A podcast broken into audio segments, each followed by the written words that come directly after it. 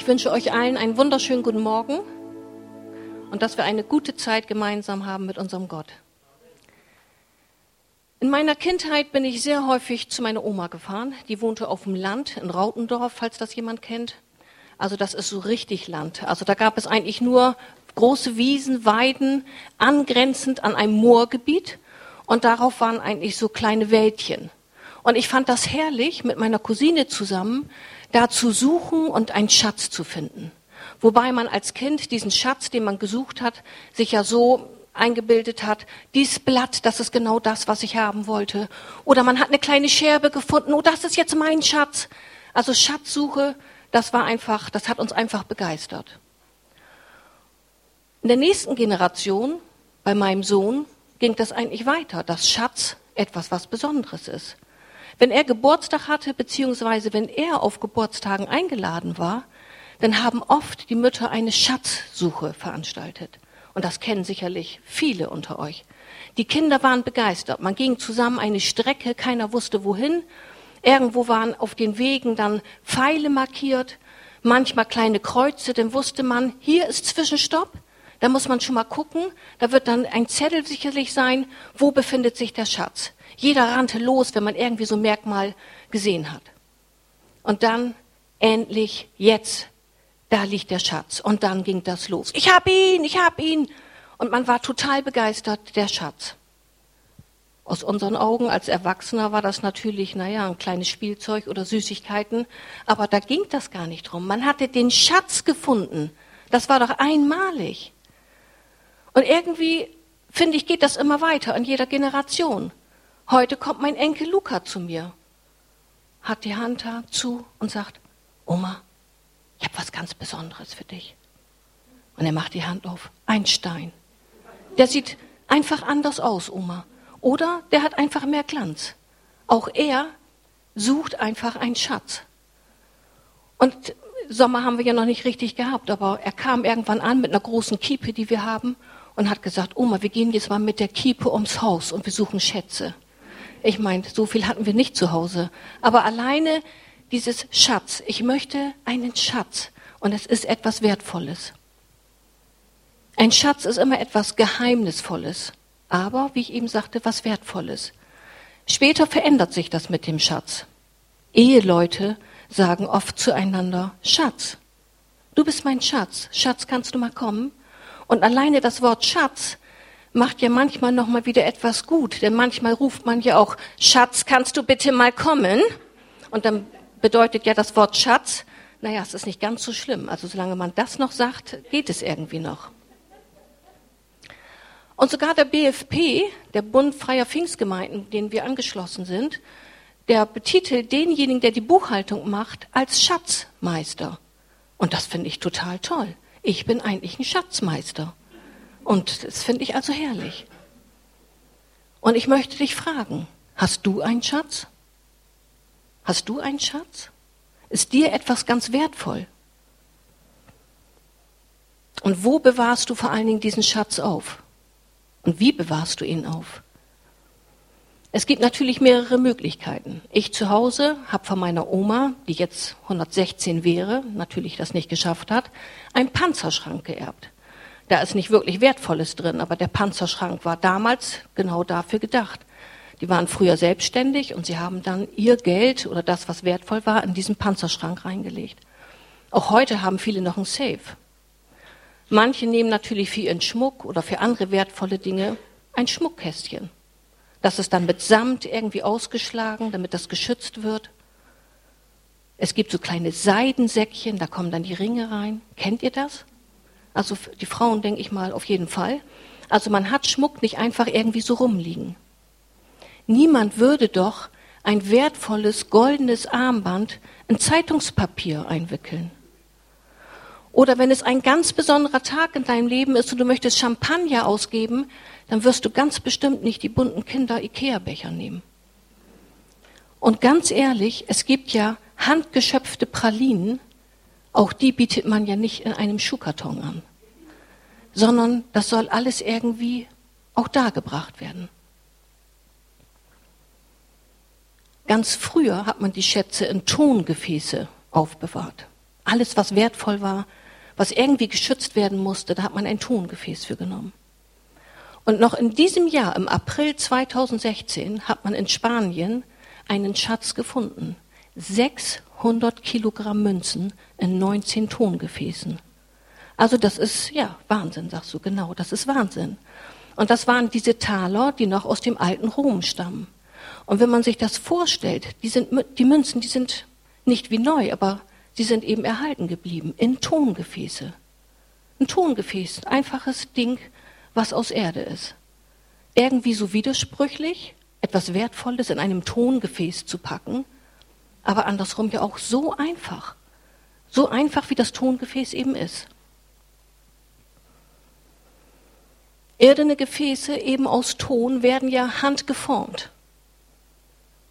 Irgendein Töpfer gibt es, der sagt, ich mache mir jetzt ein Gefäß, dann wird das in Feuer gebrannt. Früher war das mal in zu töpfern, ihr kennt das sicherlich, damit es hart wird. Und dann wurde es mit Salz lasiert, damit es noch so eine Schutzschicht hat und damit es eben auch einen Glanz hat.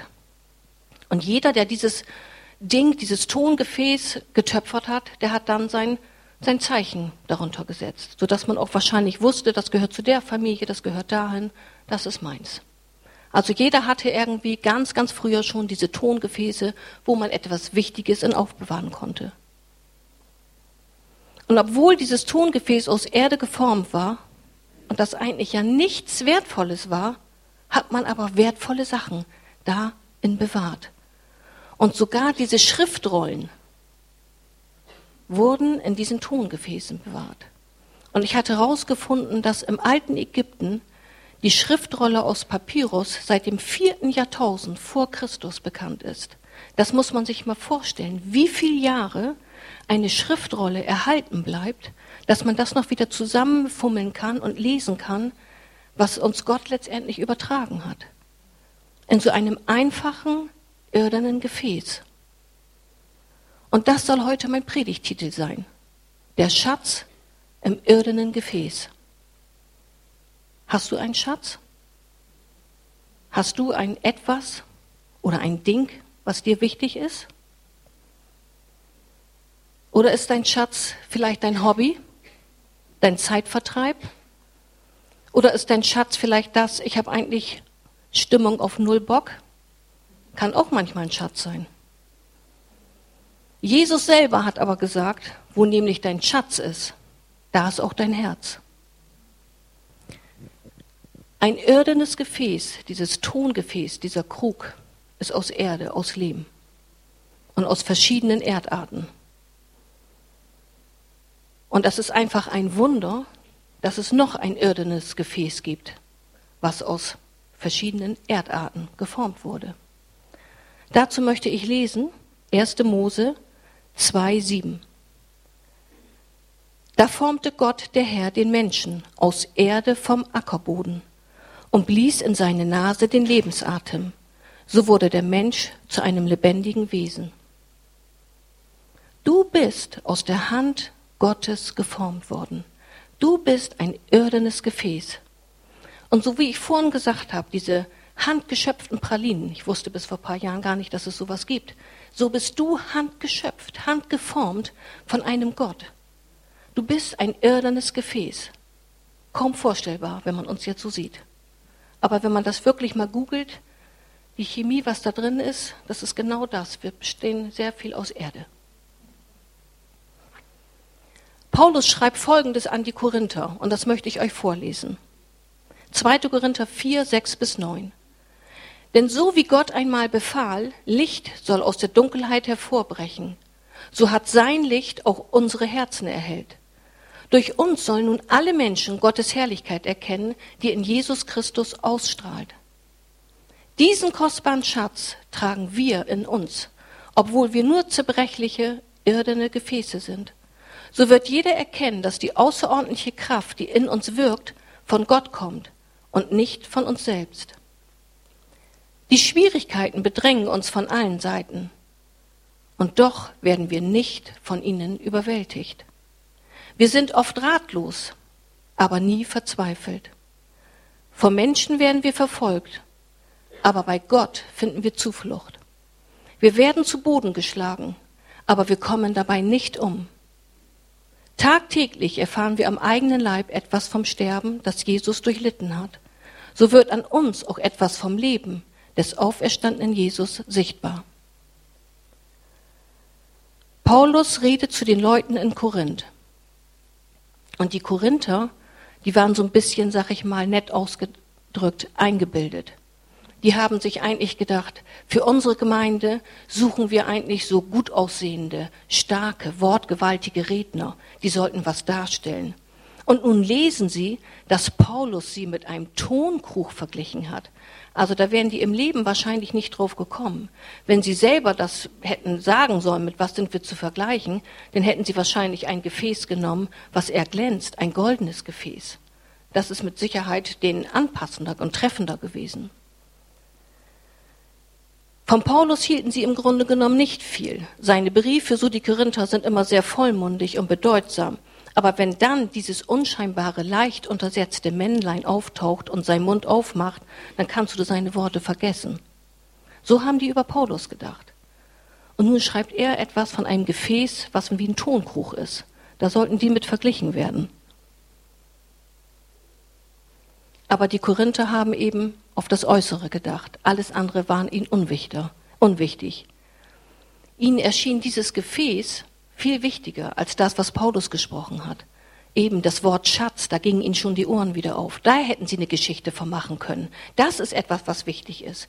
Aber doch nicht das, was Paulus geschrieben hat. Licht, was eigentlich mit Schatz gemeint war. Wie meinte Paulus das überhaupt? Ihnen gingen die Ohren auf, aber nicht, ob sie wirklich die Wahrheit verstanden haben. Aber Paulus hat in diesem Brief genau das mit reingebracht, dass ein Teil der Schöpfungsgeschichte da drin enthalten ist. Und ich möchte lesen 1. Mose 1 bis 3. Am Anfang schuf Gott Himmel und Erde. Die Erde war noch leer und öde. Dunkel bedeckte sie und wogendes Wasser. Und über den Fluten schwebte Gottes Geist. Da sprach Gott, Licht entstehe. Und das Licht strahlte auf. Und Paulus machte aus diesem Vers nochmal wieder 2. Korinther 4, 6. Denn so wie Gott einmal befahl, Licht soll aus der Dunkelheit hervorbrechen, so hat sein Licht auch unsere Herzen erhellt. Durch uns sollen nun alle Menschen Gottes Herrlichkeit erkennen, die in Jesus Christus aufstrahlt. Ich finde das ganz toll. Heute Morgen ist jemand äh, zu mir gekommen. Wir waren im Gespräch und diese Person hatte gerade ein Bild, das einzelne Lichter aufgehen in den Menschen. Und hier geht ein Licht auf und da geht ein Licht auf. Und genau so ist das. Gott hat in dir ein Licht hineingesetzt, damit wir leuchten, damit andere erkennen, wer in uns wohnt. Die Korinther, zu denen Paulus gesprochen hat, waren ganz unterschiedlich. Das waren Sklaven, das waren Freie, das waren Reiche, das waren Arme, das waren Gebildete, das waren Ungebildete. Und man könnte meinen, heute bei uns ist es ganz anders. Es liegen ja ein paar tausend Jahre dazwischen. Aber ist es heute bei uns anders? Gibt es bei uns nicht auch Arme und Reiche? Gibt es bei uns nicht auch Gebildete und Ungebildete, Studierte und Nichtstudierte? Auch bei uns gibt es ja viele Nationalitäten. Und das ist gut so. Aber das Wort von Gott, das ist an jedem Einzelnen gerichtet. Jede Person soll hören und soll erfahren, dass wenn du dich für Jesus öffnest, dass ein Schatz in dir ist und du ein irdenes Gefäß bist und dass seine Kraft aus deinem Leben, aus dem, was du tust, herausstrahlt. Ein Mensch aus der Hand Gottes, offen, gefüllt mit Licht, überfließend in seinem Reichtum, der in Jesus Christus aufstrahlt. Und jeder Mensch auf seine Weise mit seinen Möglichkeiten. Tongefäße, wenn die regelmäßig gebraucht werden, kriegen die eine Abnutzungsspur. Manche haben Risse. Manche, gerade ein Tongefäß, brauchst du nur irgendwo ranzustoßen, dann platzt da förmlich was ab. Und das steht vielleicht so schief. Bei manchen ist vielleicht der Henkel ab. Und durch das ganze Angerabbeln ist wahrscheinlich diese schöne Lasur auch nicht mehr da. Und das spielt alles keine Rolle. Weil wenn du etwas Wichtiges, etwas Wertvolles, einen Schatz in diesem Tongefäß hineinlegst, dann bleibt es erhalten. Ich wiederhole 2. Korinther 4, 7. Diesen kostbaren Schatz tragen wir in uns, obwohl wir nur zerbrechliche, irdene Gefäße sind. So wird jeder erkennen, dass die außerordentliche Kraft, die in uns wirkt, von Gott kommt und nicht von uns selbst. Gott hat dich erwählt, weil er weiß, dass du zerbrechlich bist. Weil er weiß, dass du aus dir selber heraus gar nichts machen sollst. Er hat dich erwählt, weil er möchte, dass seine Kraft zum Vorschein kommt und nicht, dass wir glänzen mit unserem Können. Stellt euch doch mal vor, so wie die Korinther so angelegt waren, dieses goldene Gefäß wäre denen ja lieber gewesen. Gott hätte das so gemacht. In dem Moment, wo du dich für Jesus Christus entscheidest und du denkst, das ist Gottes Sohn, das ist irgendwie die Wahrheit, in dem Moment, wo du ihn aufnimmst, ist es nicht, wie die Bibel jetzt sagt, dein Innerstes wurde erneuert, sondern wir machen das mal so, das Äußere wurde erneuert. Jetzt bist du ein goldenes Gefäß. Nach außen hin glänzt du, alles ist toll. Da, wo du gehst und wo du stehst, jeder dreht sich einfach nur um. Jeder ist immer nur im Umdrehen, weil man nur schöne Menschen sieht. Jeder strahlt. Jede Leistung, jede Zensur, alles, was du jemals in dein Leben geleistet hast, alles äußerlich sichtbar. Jeder denkt, boah, was der kann. Das ist sofort mit einem Blick erkennbar. Man braucht gar nicht sprechen. Alles äußerlich sichtbar. Ich meine, es gibt ja echt schöne Menschen, die könnte man immer lange angucken. Aber jetzt stellt euch mal vor, was gibt das für ein Chaos, wenn man sich seinen Lebenspartner nur nach dem Äußeren anguckt? Nur, nur in dem Bereich nur guckt. Alleine das gibt ja schon Chaos. Wenn nur das Äußere angeguckt wird. Und ich bin froh, dass wir kein goldenes Gefäß sind, sondern ein irdenes Gefäß. Nein, die Welt soll sehen, dass nicht wir gut sind, dass wir etwas vorweisen müssen, sondern dass Gott durch den Schwachen wirkt. Genau das ist ja das Wunderbare. Wir dürfen schwach sein, wir dürfen zerbrechlich sein. Wir sind Irden. Wir sind eigentlich aus uns heraus nichts. Alles, was du selber mit deiner Kraft machst, das kostet eben auch deine Kraft und du bist kaputt, du fühlst dich ausgepowert. Und ihr kennt die Bibelstellen, aber ich möchte drei Bibelstellen nochmal vorlesen, wo Gottes Kraft so in sichtbar wird. Epheser 3,20. Gott kann unendlich viel mehr an uns tun, als wir jemals von ihm erbitten oder uns ausdenken können. So mächtig ist die Kraft, mit der er in uns wirkt. Kolosse 1, 29. Das ist das Ziel meiner Arbeit, dafür kämpfe ich und dafür mühe ich mich ab. Christus, der mit seiner Macht in mir wirkt, schenkt mir die Kraft dazu. Er, der in uns wirkt, gibt uns die Kraft. Und 2. Korinther 12, 9. Aber er hat zu mir gesagt, meine Gnade ist alles, was du brauchst. Denn gerade wenn du schwach bist, wirkt meine Kraft ganz besonders an dir. Darum will ich vor allem auf meine Schwachheit stolz sein. Dann nämlich erweist sich die Kraft Christus an mir. Der Schatz in irdenen Gefäßen. Und oft denken wir, wir müssen uns stark erweisen. Wir müssen irgendwie was machen. Wir müssen können. Wie oft wird ja auch in der Predigt gesagt, Mensch, wir brauchen hier jemand, wir brauchen da jemand. Ja, brauchen wir auch. Aber in dem Moment, wo du erkennst, ich bin eigentlich schwach und du alles mit deinem Gott absprichst und Gott dir sagt, da gebe ich dir Hilfe, tu das, was du einfach kannst. Tu nicht mehr. Du brauchst nicht mehr leisten als diese Fähigkeiten, die ich dir gegeben habe und mit meiner Hilfe. Ein irdenes Gefäß, so zerbrechlich sind wir als Menschen. Und wenn man das mal überträgt, die Lasur ist vielleicht ab, das Gefäß glänzt nicht mehr, der Henkel ist vielleicht abgebrochen. Im übertragenen Sinne, vielleicht fühlst du dich krank oder du bist vielleicht sogar krank. Vielleicht körperlich oder seelisch. Oder vielleicht steckst du sogar in einer ganz schwierigen Zeit dann sagt doch der Korintherbrief 4, Vers 8, die Schwierigkeiten bedrängen uns von allen Seiten und doch werden wir nicht von ihnen überwältigt. Wir werden Schwierigkeiten haben. Es gibt Krankheit in der Welt. Wir werden nicht sagen, nur weil ich Christ bin, bleibe ich ewiglich gesund.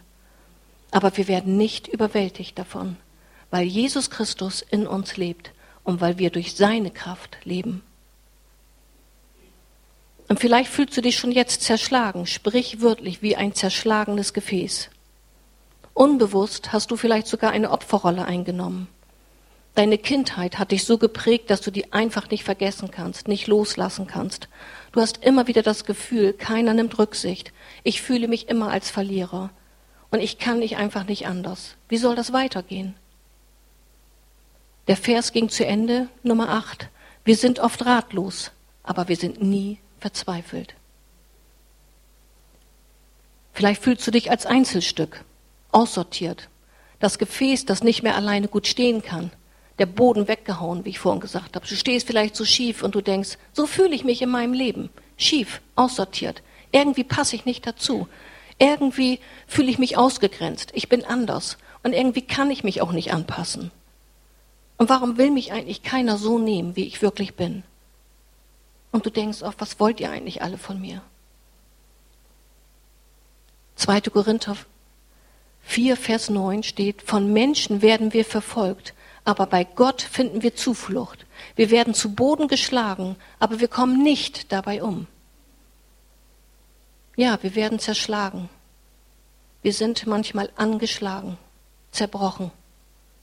Aber Gott in uns, in einem irdenen Gefäß, dieser Schatz, der in uns ist, der macht uns stark, der gibt uns Kraft, wenn Gott unsere Zuflucht ist. Du bist in Gottes Hand und wurdest aus seiner Hand geschaffen. Und Gottes Kraft wird sichtbar durch dein Leben, was du ihm zur Ehre lebst. Lebe deine Entscheidungen so, dass du Gott damit die Ehre gibst. Ich wiederhole den Satz nochmal, weil wenn wir alles mit Gott tatsächlich besprechen, dann geben wir auch mit all unserem Leben Gott die Ehre. Lebe in deinen Entscheidungen so, dass du Gott damit die Ehre gibst. Egal. Ob du einen Urlaub buchen willst, ob du zu jemandem zum Gebet gehen willst, alles. Gott hat die Menschen geschaffen, weil er ja mit uns was vorhatte, weil er uns echt eine Würde gegeben hat. Ich möchte da vorlesen Psalm 8, 5 bis 7. Was ist da schon der Mensch, dass du an ihn denkst? Wie klein und unbedeutend ist er, und doch kümmerst du dich um ihn. Ja, du hast ihm eine hohe Stellung gegeben, nur wenig niedriger als die Engel. Mit Ruhm und Ehre hast du ihn gekrönt. Du hast ihm den Auftrag gegeben, über deine Geschöpfe zu herrschen. Alles hast du ihm zu Füßen gelegt. Gott hat uns als Menschen erwählt, damit wir über alles, was er geschaffen hat, herrschen sollen. Und wir haben das eigentlich nur verloren, weil wir einfach Gott nicht treu gewesen sind durch den ersten Fall bei Adam, der einfach gesagt hat, hier, ich trenne mich davon, ich gehe meine eigenen Wege, ich treffe meine eigenen Entscheidungen. Und da ist einfach der Zerbruch gekommen. Aber Gott hat dir Herrschaft gegeben und er möchte das wiederherstellen. Und er betrachtet den Menschen als Gefäß. Er nimmt das Beispiel irdenes Gefäß. Und jetzt stellt euch mal vor, wie viele kenne ich persönlich, die eben diesen Schatz, Gott, nicht in sich haben. Und dann sind sie ein irdenes Gefäß, aber müssen aus eigener Kraft alles entscheiden, alles machen. Aber Gott hat durch Jesus Christus, der das Opfer für uns geworden ist, dich und mich wieder in diesen Stand hineingesetzt. Das heißt, wenn du Jesus angenommen hast und das Licht in dir wieder aufgestrahlt ist, dann hat Gott dich in diesen Stand wieder hineingesetzt und du sollst wieder herrschen über alles, was Gott geschaffen hat. Er hat dir Autorität und Vollmacht übertragen. Und das ist nicht unwichtig. Jesus selber hat ja gesagt, ich bin das Licht der Welt. Und in dem Moment, wo dein Leben sich entschieden hat, sich Jesus zu unterstellen, ist dieses Licht in deinem Herzen zum Leuchten gekommen. Gottes Ziel war und ist, uns diese Würde und diese Ehre wiederzugeben, wiederherzustellen. Er hat den Menschen erwählt und berufen, als Herr über alles Geschaffene zu herrschen. Und Gott meint damit dich. Und Gottes Ziel ist, die Gemeinde herauszurufen, die eine heilige Gemeinschaft ist, Gott soll durch den heiligen Wandel, den wir führen, verherrlicht werden.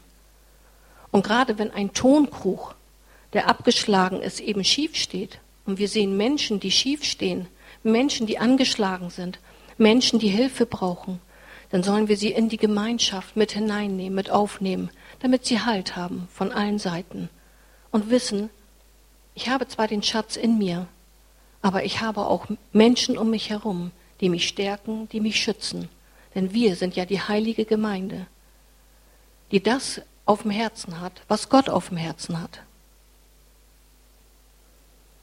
Denn Gott hat dich erwählt, gerade weil du schwach bist, damit sein Licht aus dir strahlen kann. Er hat dich ja nicht ausgesucht, weil er gesagt hat, hier Ilona, du bist ganz toll gewesen, dich möchte ich unbedingt haben. Steve, dich habe ich gesucht, weil du so toll warst. Nein, Gott hat uns gesucht, ja. Gott ist dir nachgegangen, ja. Aber nicht, weil du so toll bist, sondern einfach, weil er dich liebt. Und weil du auf dieses Angebot, ich denke mal, eingegangen bist und gesagt hast, ja, ich erkenne, es gibt einen Gott und ich möchte dieses Angebot annehmen. Mache dir diesen Schatz, der in dir ist, mehr bewusst, was du in dir trägst, dass wir nur ein irdenes Gefäß sind. Aus uns heraus brauchen wir keine Leistung bringen, können wir gar nicht. Es hat keinen Bestand. Lass Gott durch dein Leben für andere sichtbar werden. Ich erlebe ganz häufig, dass man immer und immer wieder da hineinfällt, eine Opferrolle anzunehmen. Ich kann das nicht, ich weiß das nicht, ich möchte das nicht und immer dasselbe und meine Kindheit und das kann ich nicht vergessen und eigentlich will ich das auch nicht. Die Opferrolle hat Jesus Christus selber übernommen. Er war das Opfer. Und was wir machen müssen, ist einfach nur alles, was dich bedrückt, das gibst du Gott, das gibst du Jesus, der das Opfer war. Denn Jesus hat es getragen. Und er hat es deswegen getragen, damit du in diesem Stand wieder hineingesetzt wirst, dass du Gott dienen kannst mit seiner Kraft. Du brauchst einfach nur sagen, hier bin ich Herr, ein irdenes Gefäß, vorher leer und jetzt gefüllt mit deiner Kraft, mit diesem Schatz, der in mir ist. Und das, was ich tun kann für dich, für dein Reich, mit den Möglichkeiten, die du mir gibst, damit setze ich mich ein. Und ich versuche nicht aus eigener Leistung gut zu sein, sondern ich lasse mich einfach nur leiten. Ich werde mit dir sprechen, ich werde beten, ich werde dir Lobpreis geben und ich werde gucken, wo du mich hinführen willst und was du möchtest, was ich tun kann. Mache dir diesen Schatz, der in dir ist, bewusst. Wie ich vorhin sagte, Jesus selber hat gesagt, denn da, wo dein Schatz ist, da ist dein Herz. Oder hast du einen Schatz, der dir mehr bedeutet als der, der in dir ist? Hast du einen Schatz, woran dein Herz hängt? Was ist dir wirklich am wertvollsten? Ist dir der Schatz, der in dir drin ist, wirklich am wertvollsten? Es passte ja sehr gut, die beiden Eindrücke, die wir am Anfang gehört haben. Mit Leidenschaft. Gott einfach nachzufolgen, weil er Gott ist, weil er der Herr ist. Woran hängt dein Herz? Und ich habe festgestellt, am Anfang, wie ich mich für Jesus entschieden habe, da war eine große Euphorie da. Die ist auch noch geblieben. Aber nach so vielen Jahren ist das wie beim Ehepartner. Je länger ich verheiratet bin, je mehr erkenne ich, was ich für einen Schatz geheiratet habe. Und so ist es auch bei Jesus. Je länger ich mit ihm zusammen bin, da denke ich, und das, das merke ich jetzt erst, Jesus. Und da denke ich, wie kann das sein? Wie viele Jahre braucht man denn? Und dann freue ich mich wieder, wenn ich lese, Erkenntnis ist Stückwerk. Da denke ich, gut, es wird ja nicht mehr alleine so gehen. Also, und das ist der Punkt. Aber natürlich geht es nicht von alleine. Wir müssen mit Jesus zusammen sein. Aber auch das kommt ja aus dem Inneren, aus dem Schatz hervor. Weil der Schatz in dir ist, möchte er, dass du Gemeinschaft hast mit ihm. Und das ist das, was dich einfach zutiefst befriedigt, was dich einfach glücklich macht. Das ist das, wo du einfach sagst, und die Euphorie kommt eben immer wieder.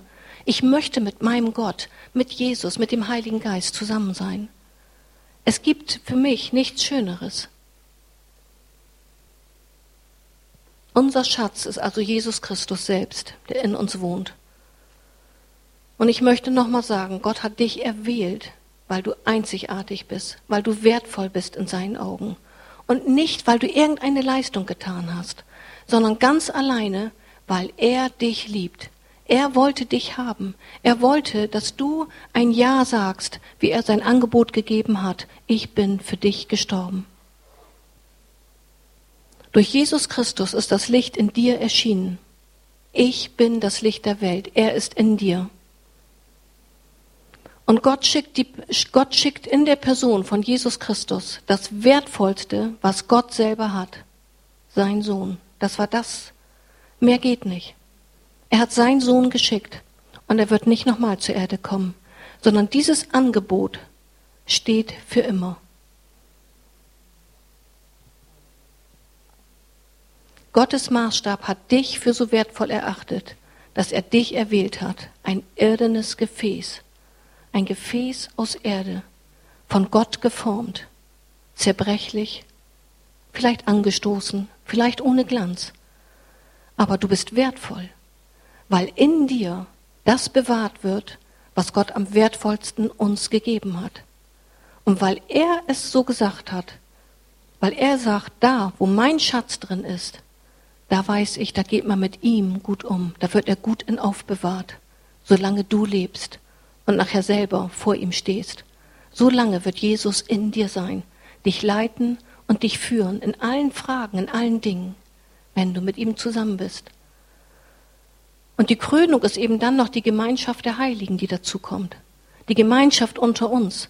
Nicht umsonst bieten wir ja nach dem Gottesdienst immer noch eine Tasse Kaffee an oder Kekse dazu. Nicht, weil wir alle so einen Hunger haben, sondern es geht ja darum, dass wir Gemeinschaft untereinander haben, dass wir uns austauschen, ob wir uns austauschen über die Predigt oder austauschen mit dem, was hast du erlebt. Wie viele mögen ja nicht jeden Sonntag ein Zeugnis geben, aber unten im Gemeinschaftsraum, da spricht man schon miteinander. Du, das habe ich erlebt, das hat Gott mir gezeigt.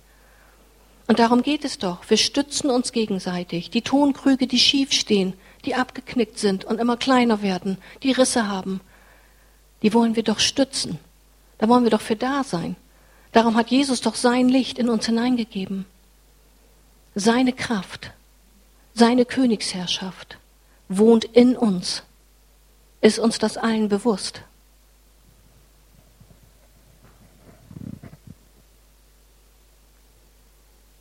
Ich möchte zum Schluss noch einen langen Bibelvers vorlesen. 1. Korinther 1, 26 bis 30. Sind unter euch, die Gott berufen hat, wirklich viele, die man als gebildet und einflussreich bezeichnen könnte? oder die aus einer vornehmen Familie stammen? Nein. Denn Gott hat sich aus menschlicher Sicht Törichte ausgesucht, um so die Klugen zu beschämen. Gott nahm sich der Schwachen dieser Welt an, um die Starken zu demütigen. Wer von Menschen geringschätzig behandelt, ja verachtet wird, wer bei ihnen nichts zählt, den wir Gott für sich haben. Aber alles, worauf Menschen so großen Wert legen, hat Gott für null und nichtig erklärt. Vor Gott kann sich niemand etwas auf sein Können einbilden. Auch ihr verdankt alles, was ihr seid, der Gemeinschaft mit Jesus Christus. Er ist Gottes Weisheit für uns. Durch ihn haben wir Anerkennung vor Gott gefunden. Durch ihn können wir ein Leben leben, wie es Gott gefällt. Und durch ihn sind auch wir befreit von unserer Schuld. Und ich möchte jetzt noch ein Lied euch zeigen, anspielen, in der Hoffnung, dass die Technik das so schafft. Und ich möchte, dass der Heilige Geist in euch einfach wirkt, dass ihr euch nochmal ganz bewusst werdet, was ihr in euch tragt. Einen Schatz, einen wertvollen Schatz, einen Schatz, der alles verändert in eurem Leben, wenn ihr den in euch habt.